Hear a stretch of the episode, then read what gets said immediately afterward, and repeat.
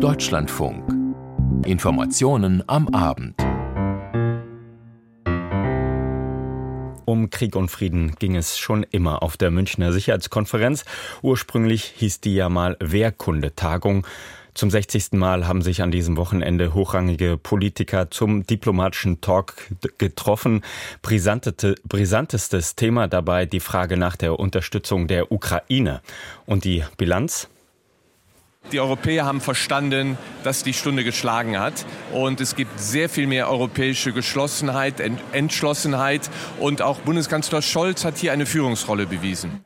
So zumindest die Meinung von Christoph Heusgen, dem Leiter der Sicherheitskonferenz. Heute ging es vor allem aber um den Konflikt in der Ost.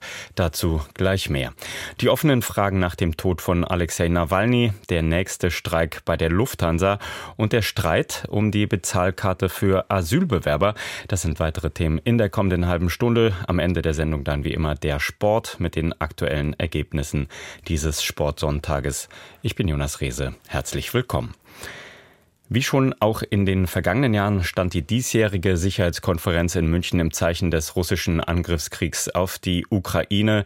Die Konferenz ist ja der Ort, an dem Wladimir Putin vor 17 Jahren eine Brandrede hielt und seine Wut auf den Westen erstmals öffentlich offenbarte. Solche Aha-Momente sind dieses Jahr nicht zu verzeichnen.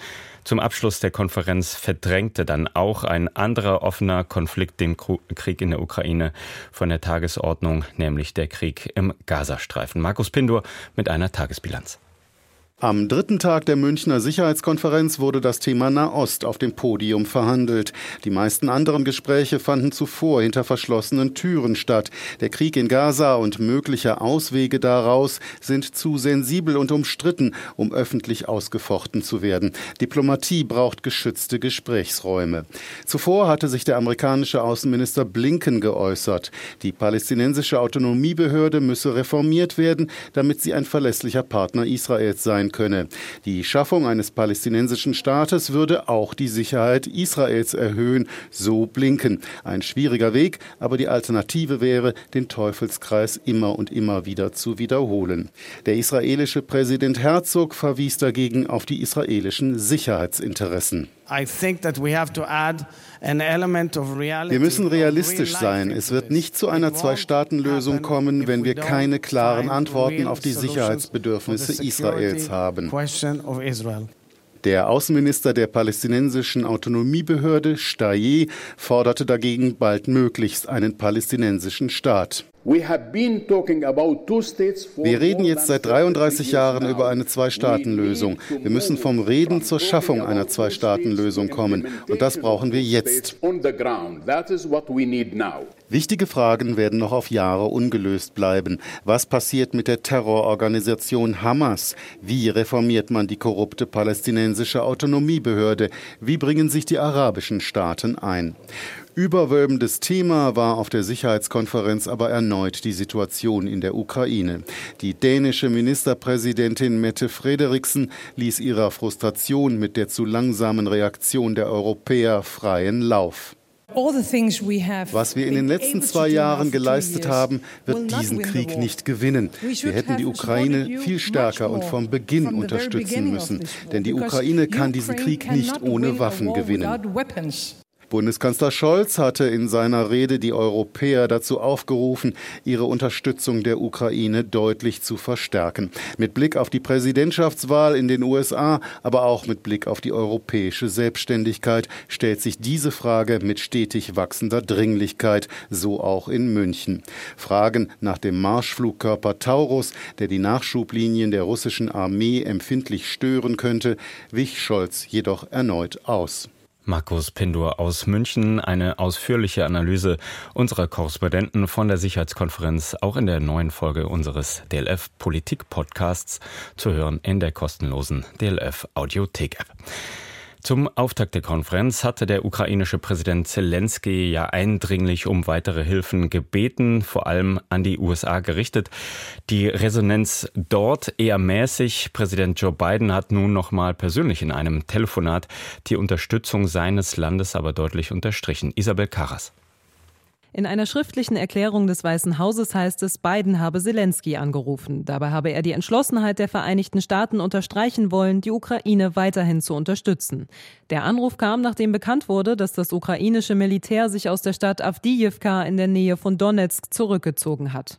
Russische Truppen versuchen seit Monaten, die Stadt zu erobern. Biden mache für diese neue Entwicklung auch die Untätigkeit des US-Kongresses verantwortlich, lautet die Erklärung weiter. Die fehlenden finanziellen Hilfen aus den USA hätten dazu geführt, dass die ukrainischen Soldaten ihre Munition hätten rationieren müssen. Das habe nun den ersten nennenswerten Gewinn Russlands seit Monaten eingeleitet, teilte das Weiße Haus mit. Im Gespräch mit Zelensky habe Biden erneut betont, dass der Kongress den betreffenden Gesetzesentwurf dringend genehmigen müsse. Mit dem Senat hat zwar eine der beiden Kammern diese Woche bereits zugestimmt. Dass auch die Abgeordneten im Repräsentantenhaus dafür stimmen, gilt im Moment aber als unwahrscheinlich. Der Entwurf sieht unter anderem knapp 56 Milliarden Euro für die Ukraine vor. Die Stadt Avdiivka als Symbol der ukrainischen Not für Russland ist das der größte militärische Erfolg fast nach fast einem Jahr, aber eben teuer erkauft und für die Ukraine ein herber Rückschlag. Wie der ganz konkret aussieht, versucht Andrea Bär nachzuzeichnen. Ukrainische Soldaten verlassen Avdiivka. Das soll das Video zeigen, das die dritte Sturmbrigade am Sonntag veröffentlicht hat, die den Rückzug deckte, um den Abzug zu ermöglichen. Dennoch, im Zuge des ukrainischen Rückzugs fielen Soldaten laut Armeeführung in russische Hand. Los, fahren wir. Nachdem sich die ukrainischen Truppen aus der Stadt Avdiivka zurückzogen und nun die Frontlinien stabilisieren müssen, hat die russische Seite die Stadt und die große Kohlefabrik besetzt und rücken nun laut ukrainischen Angaben weiter in Richtung Westen vor. Im Fokus stand am Sonntag der kleine Ort Lastotschkine. Die russische Seite würde aktiv versuchen, diesen einzunehmen. Das sagte der Sprecher des ukrainischen Militärkommandos Tavria, Dmitro Lichovi, im ukrainischen Fernsehen. Es gab viele Kampfhandlungen und feindliche Angriffe aus Richtung Avdiivka und unser Gegner versucht aktiv, das Dorf Lastotschkine einzunehmen. Am Samstag wurden dort 14 Angriffe gezählt. Die russische Seite habe enorme Verluste erlitten, so Lichovi, nicht nur bei Avdiivka. Seit Jahresbeginn bis einschließlich 16. Februar seien mehr als 20.000 russische Soldaten getötet worden und viel Militärtechnik zerstört, darunter 200 Panzer. Die ukrainische Seite veröffentlicht keine Zahlen, wie viele ukrainische Soldaten bei den Kämpfen um Avdiivka getötet wurden oder seit Beginn der russischen Großinvasion insgesamt, das kann nur geschätzt werden. Sicher ist, es sind viele. Auf lange Sicht werden ukrainische Männer in der Armee gebraucht. Mobilisierung ist ein entsprechend wichtiges Thema und ein neuralgischer Punkt ukrainischer Innenpolitik. Parlament und Regierung debattieren seit Wochen heftig über ein neues Mobilisierungsgesetz. Maria Solkina ist beim Think Tank Ilko Kucherev zuständig für Konflikt- und Sicherheitsfragen und Stipendiatin der London School of Economics. Im Gespräch mit dem ARD-Studio Kiew plädiert sie für eine offene, ehrliche Debatte. Mobilisierung sollte ein Thema sein, das die Behörden endlich bewusst und ehrlich kommunizieren. Vielleicht wäre es an der der Zeit, über die Verluste der Ukraine im Krieg zu sprechen, und zwar ab dem heutigen Tag. Vielleicht ist es für die politischen Instanzen des Landes nicht von Vorteil, die realen Verluste auszusprechen, aber vielleicht könnte es den Dialog mit der Gesellschaft endlich auf eine Ebene heben, in der Erwachsene mit Erwachsenen sprechen. Eine Ansicht, die in der Ukraine jedoch praktisch niemand öffentlich vertritt. Die Todeszahlen könnten demotivieren und dem Gegner Russland nützen, so die gängige einhellige Meinung. Armeechef Alexander Sirski oder Präsident Volodymyr Zelensky betonten unterdessen, man werde Avdiivka zurückerobern. Doch die Niederlage hat eine große Niedergeschlagenheit vieler Menschen zur Folge. Kurz vor dem Fall evakuierte die Armee noch die letzten verbliebenen Zivilisten aus Avdiivka, wie es hieß. Wieder filmte die Armee, diesmal eine Ukrainerin, die beim Anblick der Zerstörung geradezu hysterisch wirkt. Oh mein Gott, meine Heimatstadt. Der Soldat am Steuer kann sie kaum beruhigen. Ja, sagt er, Avdiivka existiert nicht mehr. Ich bin hier geboren und aufgewachsen. Was für ein Schrecken. Es ist der reinste Albtraum. Warum werden wir so gestraft? Zu welch einem Land Russland unter Wladimir Putin geworden ist, zeigt auch einmal mehr der Tod des Kreml-Kritikers Alexei Nawalny. Nach einem gescheiterten Vergiftungsversuch vor dreieinhalb Jahren ist er nun in Haft verstorben. Unmut dagegen zu äußern ist in Russland gefährlich. Björn Blaschke. Mehr als 400 Menschen sollen mittlerweile festgenommen worden sein, davon mindestens die Hälfte in St. Petersburg. Das teilte das Menschenrechtsprojekt OWD Info mit. Trotz des harten Vorgehens der russischen Sicherheitskräfte bekunden Menschen in Russland ihre Trauer um Alexei Nawalny, legen an markanten Plätzen Blumen nieder oder entzünden Kerzen. Der 47-jährige Nawalny sei Freitag um 14.17 Uhr verstorben, nachdem er sich nach einem Spaziergang unwohl gefühlt habe, bewusstlos geworden und nicht mehr zu retten gewesen sei. Diese Erklärung hat der Strafvollzugsdienst offiziell abgegeben. Die Kreml-kritische Novaya Gazette Europa meldet, unter Berufung auf eigene Quellen, der Leichnam von Alexei Nawalny werde im Bezirkskrankenhaus der Stadt Salichat im hohen Norden Sibiriens aufbewahrt. Und bis gestern habe keine Obduktion stattgefunden. Die Novaya Gazeta beruft sich auf einen anonymen Mitarbeiter einer Erste-Hilfe-Station in Salichat. Er habe angegeben, der Leichnam weise blaue Flecken auf. Das zeuge davon, dass Nawalny vor dem Tod Krämpfe gehabt habe und von Mitarbeitern des Straflagers festgehalten wurde. Ein Bluterguss auf der Brust sei obendrein Hinweis auf einen möglichen Wiederbelebungsversuch. Aus dem Bericht der Novaya Gazeta geht auch hervor, dass der Informant Nawalny nach dessen Tod ebenfalls nicht selbst gesehen habe, sondern von Kollegen informiert wurde. Auch die Mutter Nawalnys hat ihren Sohn offenbar bisher nicht gesehen. Sie ist nach Salichat gereist, einer Stadt in der Nähe des Straflagers, in dem Nawalny starb. Beamte eröffneten ihr dort, dass sie seine Leiche erst nach Abschluss weiterer Untersuchungen in Empfang nehmen dürfe. Deutschlandfunk, die Informationen am Abend 18 Uhr gleich 22. An deutschen Flughäfen müssen sich Reisende diese Woche erneut auf etliche Ausfälle einstellen. Das Bodenpersonal der Lufthansa legt die Arbeit nieder, nur wenige Tage nach dem letzten Ausstand. Lufthansa kritisiert das als unverhältnismäßig. Lars Hofmann.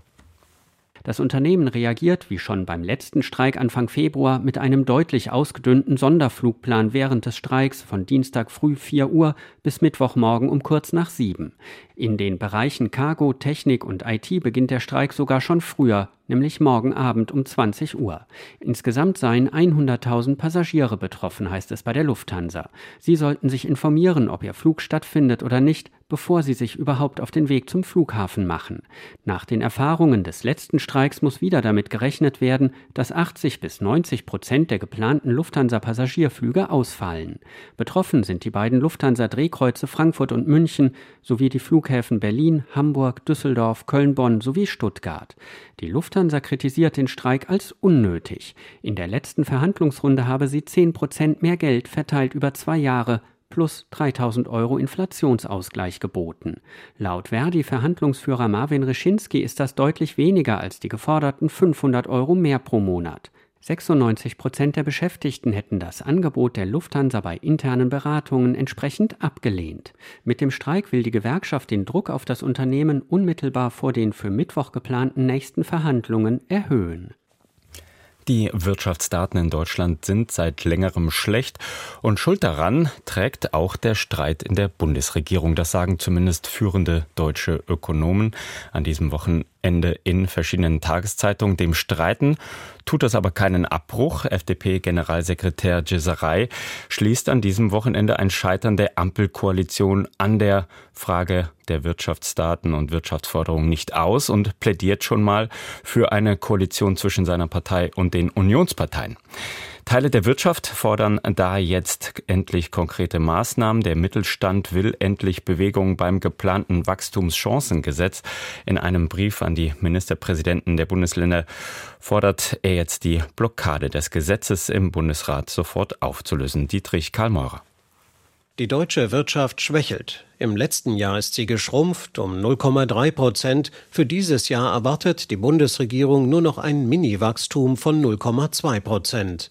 So können wir nicht weitermachen, analysierte vor wenigen Tagen Bundeswirtschaftsminister Robert Habeck auf der Mitteldeutschen Handwerksmesse in Leipzig.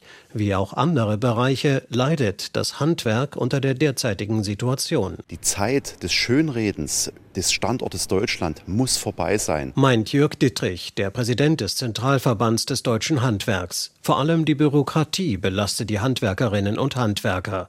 Dittrich beklagt Regelungen, deren Sinn nicht mehr zu erkennen sei. Als selbstständiger Handwerksmeister ist man ständig unter Misstrauen gesetzt. Man muss permanent nachweisen, dass man sich an die Gesetze hält. Das ist übertrieben. Dieses Misstrauen zerstört Unternehmertum und die Lust auf Tätigkeit, die wir brauchen, um sozialversicherungspflichtige Arbeitsverhältnisse zu haben, um unsere Sozialsysteme zu finanzieren und um unseren Wohlstand zu erhalten. Schlechte Stimmung herrscht auch beim Mittelstand. Christoph Ahlhaus, der Geschäftsführer des Bundes Bundesverbands der mittelständischen Wirtschaft formuliert es im Interview mit dem ARD Hauptstadtstudio klar und deutlich. Der Mittelstand steht vor existenziellen Problemen. Es eilt, es ist wirklich eine Minute vor zwölf. Die mittelständischen Firmen leiden unter schwierigen Rahmenbedingungen. Hohe Energiekosten, hohe Abgaben, Fachkräftemangel, schleppende Digitalisierung. Abhilfe erhofft sich der Mittelstand vom Wachstumschancengesetz, mit dem die Wirtschaft um mehrere Milliarden Euro entlastet werden soll. Es sieht unter anderem vor, dass die Unternehmen Gewinne und Verluste bei der Steuer leichter verrechnen können. Das vom Bundestag bereits beschlossene Gesetz wird derzeit durch die Länder im Bundesrat blockiert, auch weil sie einen Großteil der Steuerentlastungen tragen sollen. 18 Mittelstandsverbände haben nun einen Brief an die Ministerpräsidenten der Länder geschickt. Darin fordern sie, sich nicht mehr querzustellen und das Gesetz schnell zu beschließen. Christoph Ahlhaus. Die Blockaden aufzuheben ist dringend erforderlich, um die Wettbewerbsfähigkeit des deutschen Mittelstands als Wachstumsmotor wiederherzustellen. Die Verbände richten sich in ihrem Brief auch explizit an die unionsgeführten Länder, denn sie verknüpfen ihre Zustimmung zum Wachstumschancengesetz mit einem anderen Thema. Sie wollen nur dafür stimmen, wenn die Bundesregierung die umstrittene schrittweise Streichung der Steuervergünstigungen beim Agrardiesel zurücknimmt. Beim Mittelstand kommt das gar nicht gut an. Wir erleben politische Spielchen. Die Union blockiert das Wachstumschancengesetz. Da geht es um über drei Milliarden Entlastung und da geht es um irgendwelche Politspielchen. Gleichzeitig scheren manche Länder der Ampelfarben aus, weil sie sagen, wir müssen da erstmal mit unseren Koalitionspartnern klarkommen. Das ist keine verantwortungsvolle Politik. Verantwortungsbewusstsein kann gezeigt werden am Mittwoch. Dann will sich der Vermittlungsausschuss von Bundestag und Bundesrat mit dem Wachstumschancengesetz beschäftigen. Streit in der Ampel gibt es auch an anderer Stelle bei der Bezahlkarte für Asylbewerber zum Beispiel. Bis zum Sommer soll sie ja kommen. Darauf hatten sich Ende Januar 14 der 16 Bundesländer geeinigt. Mit der Karte soll unter anderem verhindert werden, dass Geflüchtete hier erhaltene Unterstützung an Schlepper oder an ihre Familie oder Freunde ins Ausland überweisen. Über die Umsetzung gibt es aber jetzt Streit innerhalb der Ampel und zwar über die Frage, braucht es dafür eine bundesgesetzliche Regelung? Gudula Geuter aus unserem Hauptstadtstudio. So viel ist klar in diesem neuerlichen Ampelstreit ums Asylrecht. Es geht nicht um die Frage, ob die Bezahlkarte kommt, die Länder und Kommunen Stadtgeldleistungen ausgeben können. Teilweise gibt es das Instrument schon. Die meisten Bundesländer haben sich auf Rahmenbedingungen geeinigt, die derzeit umgesetzt werden. Gestritten wird über das Wie, über die Frage, ob das Bundesgesetz geändert werden soll. SPD und FDP sagen ja, die Grünen nein. Aber schon diese Uneinigkeit genügt für markige Ansagen. Von FDP-Generalsekretär Staatssekretär Bijan Girsaray etwa, der gegenüber Welt TV sagte, Das ist schon befremdlich, dass die Instrumente, die man gemeinsam vereinbart hat, dann plötzlich in Frage gestellt werden. Das sind Ausreden, die jetzt benutzt werden. Ich glaube, dahinter steht eher die Vorstellung, dass man eine bestimmte Form der Migrationspolitik nicht will. Wolfgang Kubicki, FDP-Fraktionsvize, nutzte in der Bild am Sonntag neuerlich die Gelegenheit, die Koalition in Frage zu stellen. Und Boris Rhein, Hessens Ministerpräsident CDU, sprach gegenüber der dpa von einer Bezahlkartenblockade der Grünen. Auf der anderen Seite findet auch deren stellvertretender Fraktionsvorsitzender Andreas Audritsch deutliche Worte. Wir brauchen mehr Zuverlässigkeit im Kanzleramt, damit solche Prozesse künftig nicht im Chaos enden, dass die rechtlichen Möglichkeiten existieren, ist seit vielen Monaten auch die Haltung des Kanzleramtes. Und das, was jetzt passiert, das Hin und Her, das wäre vermeidbar gewesen. Worum geht es? Nachdem die Bundesländer sich auf Mindestanforderungen geeinigt hatten, sprachen sie nach Angaben einer Ministeriumssprecherin mit dem Bundesministerium für Arbeit und Soziales über Änderungen des Bundesasylbewerberleistungsgesetzes. Eine Formulierungshilfe aus dem Haus von Hubertus Heil, SPD, sieht nun nach den Angaben tatsächlich vor, dass die Bezahlkarte ausdrücklich im Gesetz aufgenommen wird. Die Grünen wollen das nicht und weisen gleichzeitig den Vorwurf zurück, damit gegen Vereinbarungen zu verstoßen. Denn, so Andreas Audritsch, die Änderung sei gar nicht nötig. Wir brauchen keinen Streit mit großer Geste oder ähnliches, sondern wir brauchen jetzt tatsächlich sachliche Arbeit und konstruktives Handeln. Das ist, was wichtig ist. Hamburg zeigt, dass es geht. Bayern zeigt, dass es geht. Alles das ist möglich. In Hamburg werden Bezahlkarten seit Donnerstag ausgegeben. In Bayern soll die Bezahlkarte in zwei Wochen starten. Zugestimmt hatte zwar auch der grüne Vizekanzler Robert Habeck in einem Gespräch mit Olaf Scholz und Christian Lindner im Herbst, einem Papier, in dem sie auf die Möglichkeiten der Kommunen verweisen, auf Sachleistungen zu setzen. In einem Brief an den grünen Fraktionsvize Audretsch, der unserem Hauptstadtstudio vorliegt, bestätigte Kanzleramtsminister Wolfgang Schmidt allerdings, dies sei in dem Verständnis geschehen, dass dafür keine Gesetzesänderung notwendig sei. Trotzdem könne sie einen Unterschied machen, betonte der FDP-Fraktionsvize Konstantin Kuhle. Beispielsweise, wenn Asylbewerber außerhalb von Aufnahmeeinrichtungen wohnen, dann soll, so sagt das Asylbewerberleistungsgesetz, zuvörderst auf Barleistungen gesetzt werden. Das äh, schafft dann Fehlanreize und trägt dazu bei, dass die Asylverfahren weiter äh, zu lange dauern. Und deswegen setzen sich jetzt die SPD, die FDP und auch die beteiligten Ministerien dafür ein, dass hier klargestellt wird, dass auch außerhalb von Aufnahmeeinrichtungen auf die Bezahlkarte gesetzt werden soll. Wie sinnvoll die Bezahlkarte ist, ist umstritten. Die Länder haben sehr unterschiedliche Ausgestaltungen vor. Auch daraus ergeben sich vermutlich unterschiedliche Voraussetzungen. Bayern und Mecklenburg-Vorpommern gehen dabei ganz eigene Wege. Soweit der Beitrag von Gudula Geuter. Nochmal ins Ausland. Die letzten Wochen hat Ungarn ein großer Fall von Pädophilie, also von Gewalt an Kindern in Kinderheimen erschüttert. Zuletzt hatte wegen der Affäre auch Staatspräsidentin Novak ihr Amt niedergelegt. Sie hatte einen Straftäter in dieser Sache begnadigt. Wegen dieses Skandals haben am Freitag Zehntausende in Budapest demonstriert. Auch Ministerpräsident Orban steht in dieser Sache in der Kritik. Jetzt hat er in seiner traditionellen Rede zur Lage der Nation den Skandal einfach für beendet erklärt. Ob er damit durchkommt, Silke Hane. Viktor Orban versuchte es mit Business as usual. Seine Rede zur Lage der Nation ein thematischer Rundumschlag. Orban wetterte gegen die Europäische Union, gegen Hilfe für die Ukraine, gegen Migration. Den Skandal in den eigenen Reihen seiner Fidesz-Partei griff Orban zwar auf, er machte aber klar, dass das Thema mit den Rücktritten der Ex-Justizministerin Wager und Präsidentin Nowak erledigt ist.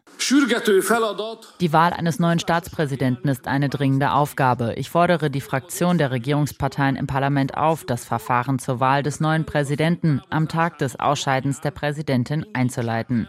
Ich bitte darum, die Übergangszeit auf ein Minimum zu beschränken. Kérem, hogy az átmeneti időszakot szorítsuk minimálisra. Rücktritte sind in Ungarn alles andere als gewöhnlich, denn das stärke in Orbans Augen nur Kritiker, meint der Politikwissenschaftler Peter Kreko am Rande einer Demonstration für Kinderrechte in Budapest. So, Daher denke ich, dass die Regierung von nun an versuchen wird, persönliche Konsequenzen aus dieser ganzen Angelegenheit zu vermeiden und stattdessen versuchen wird, die ganze Angelegenheit einfach hinter sich zu lassen. Uh, Orbans Rede zur Lage der Nation scheint Kreko zu bestätigen. Ob sich die Bevölkerung damit abgibt, ist aber eine andere Frage. Mehrere Zehntausend Menschen demonstrierten in der ungarischen Hauptstadt unter dem Motto Es reicht. Denn der Skandal, die Begnadigung eines Mannes, der Missbrauchsopfer unter Druck gesetzt hatte, zerstöre das Narrativ der Regierung über Familienwerte, Christlichkeit und Moral, so Politologe Kreko. Ich denke, Sie stehen jetzt vor der Schwierigkeit, Ihr Informations- und Deutungsmonopol aufrechtzuerhalten, das bisher einer der größten Vorteile des Regimes war. Die Opposition werde der Skandal aber wohl nicht stärken. Sie konnte bisher auch nicht von anderen Krisen, etwa der hohen Inflation in Ungarn, profitieren. Die Demonstration in Budapest wurde auch nicht von Parteien organisiert, sondern von Influencern, darunter Jolt Oschwart, der auf YouTube knapp 250.000 Abonnentinnen und Abonnenten hat und der für eine Wiederbelebung der Diskussionskultur in Ungarn plädiert, aber auch eine bedeutende Gemeinsamkeit sieht. Es gibt viele Meinungsverschiedenheiten, aber nicht über Pädophilie. Es gibt tausend verschiedene Meinungen über den Krieg, über die Homo-Ehe, darüber, ob ich Speck mag oder ob ich den Ministerpräsidenten gut finde. Aber auch hier müssen wir einen Diskurs beginnen, der in einem normalen Rahmen stattfindet. Denn in Ungarn sind Diskussionen über Politik eher zur Seltenheit geworden, auch weil die meisten Medien auf Regierungskurs sind. Soweit der Beitrag von Silke Hane und um 18.35 Uhr gleich kommen wir zum Sport in dieser Sendung mit Matthias Frieber. Die Proteste in der Fußball-Bundesliga bestimmen das Bild seit Wochen. Die Tennisbälle oder manchmal auch ferngesteuerten Autos, die inzwischen über die Rasen fahren. Das Spiel Freiburg gegen Frankfurt heute Nachmittag stand auch kurz vor dem Abbruch, endete dann aber mit sechs Toren. Daniel Günther berichtet. Dreimal lag Eintracht Frankfurt vorne. Es trafen in der ersten Halbzeit Mamouche und Ansgar Knauf. Und Freiburg konnte jeweils ausgleichen durch Dohan und Vincenzo Grifo, der in der Nachspielzeit der ersten Halbzeit einen Foul-Elfmeter verwandelte. Eintracht Frankfurt legte nochmal vor in der 72. Minute. Der zweite Treffer sehenswert von Ansgar Knauf. Doch es war dann ein Kopfball von Michael Gregoritsch, der das 3 zu 3 bescherte. Im Abendspiel führt der VfL Bochum zur Halbzeit mit 2 zu 1 gegen den FC Bayern München. Wir kommen zum Schwimmen und zur Weltmeisterschaft in Doha, die in diesen Minuten zu Ende geht und am Schlusstag im deutschen Team noch einmal eine Silbermedaille gefeiert werden konnte. Florian Wellbrock holte sich über die 1500 Meter auch das Olympiaticket für die Spiele in Paris. Lars Becker berichtet. Wellbrock holt sich Silber in einem tollen Rennen, in einem tollen Schlussspurt gegen den Franzosen David Aubry. Den verdrängt er auf den Bronzerang. Der große Sieger allerdings, Daniel Wiffen, der neue Doppelweltmeister, der zuvor schon über 800 Meter gewonnen hatte, setzt sich früh ab, gewinnt mit Riesenvorsprung. Zweitbeste jemals geschwommene Zeit, über 1500 Meter Freistil, knapp vorbei am Weltrekord des Chinesen Sun Yang aus dem Jahr 2012. Guter Sechster in diesem Rennen. Der vierte über 800 Meter, da hat er sein Olympiaticket sicher. Sven Schwarz. Keine Medaillen dagegen am Schlusstag der Biathlon-Weltmeisterschaft im deutschen Team. Wieder jubelten Athleten aus Norwegen und Frankreich. André Siems fasst zusammen. Auch im Massenstart hatten die Deutschen zum Ende keinen echten Medaillenauftrag. Die Ski waren wieder mal, wie die Rennen davor auch, eine echte Bremse. Vanessa Vogt, die als Teambeste Fünfte wurde, sprach von einer Zweiklassengesellschaft. Die Medaillengewinnerinnen waren in der Business Class unterwegs und die Deutschen in der zweiten Klasse. Genauso fühlte es sich an, denn Vogt traf alle 20 Scheiben, hatte aber in der Loipe nichts zu melden. Weltmeisterin wurde die Französin Justine Brezas-Bouget. Bei den Männern war Benedikt Doll lange Zeit im Medaillenkarussell mittendrin, bis das Stehenschießen kam und er insgesamt dreimal in die Strafrunde musste. Am Ende war Philipp Navrat als Zehnter der beste Deutsche. Gold sicherte sich der Norweger Johannes Tinjesbø. Die dritte Weltmeisterschaft, auf die wir heute Abend schauen, findet im Tischtennis statt und in Südkorea weiter ungeschlagen ziehen die beiden deutschen Teams durch die Vorrunde. Matthias Arians berichtet. Die DTDB-Auswahl in der Aufstellung Sabine Winter, Nina Mittelham und Annette Kaufmann setzte sich klar und deutlich mit 3 zu 0 gegen Nigeria durch. Dieser in jeder Phase vollkommen ungefährdete Erfolg der deutschen Mannschaft gegen die Afrikanerinnen war bereits der dritte Sieg im dritten Vorrundenspiel für die deutsche Auswahl. Sollte die Mannschaft von Bundestrainerin Tamara Borosch auch das abschließende Gruppenspiel gegen die Slowakei gewinnen, wäre der direkte Einzug in das Achtelfinale perfekt. Die Runde der letzten 16 haben auch Deutschlands Herren fest im Visier. Nach einem allerdings mühsamen 32 Erfolg gegen Kasachstan hält das deutsche Team vor dem letzten Gruppenspiel gegen England alle Trümpfe für den Gruppensieg selbst in den Händen. Titelverteidigung vor eigenem Publikum. Das wäre wohl die kürzestmögliche Überschrift für den Sieg des FC Bayern München im deutschen Basketballpokal. Ein paar mehr Fakten hat jetzt Florian Hecht. Der FC Bayern im ersten Durchgang noch gegen Ulm deutlich zurück, drehte dann das Spiel auf beeindruckende Art und Weise und war zur Halbzeit schon mit sieben Punkte vorne. Danach ließen die Münchner gegen aggressive, aber auch müde Ulmer nichts mehr anbrennen und holten sich am Ende den Sieg mit einem überzeugenden 81 zu 65 und sind jetzt deutscher Pokalsieger 2024. Und am Ende haben wir noch eine überraschende Personalie aus dem deutschen Tennis. Nach fast 20 Jahren endet Ende des Monats die Zeit von Barbara Rittner als Bundestrainerin. Mehr dazu von Simone Walter. Verkündet wurde das aus von Barbara Rittner als Bundestrainerin in einer gemeinsamen Pressemitteilung, aus der sich aber die Differenzen zwischen ihr und dem Deutschen Tennisbund auch herauslesen lassen. Aufgrund von unterschiedlichen Vorstellungen zur zukünftigen Zusammenarbeit wird der Ende Februar auslaufende Vertrag nicht verlängert. Für den Riss spricht auch die Tatsache, dass Präsident Dietloff von Arnim sich nicht zu Wort meldete und in der Mitteilung Vizepräsident Helmut Schmid Bauer zitiert wird. Es sei ihr nicht leicht gefallen, lässt Barbara Rittner mitteilen, doch es sei der richtige Zeitpunkt für eine Veränderung. Und in einer halben Stunde sprechen wir dann hier im Deutschlandfunk nochmal ausführlich über das alles in der Sendung Sport am Sonntag. Dann auch mit einem Interview zu den Protesten in den Bundesligastadien und dem, wie sich einfach Alltag in den Arenen widerspiegelt. Danke, Matthias Friebe. Erst wieder am Mikrofon um 19.10 Uhr in Sport am Sonntag. Bis dahin der Hintergrund und der Kommentar um 19.05 Uhr heute mit einer Bilanz zur Münchner Sicherheitskonferenz. Mein Name ist Jonas Rehse. Danke für Ihr Interesse an den Informationen am Amt.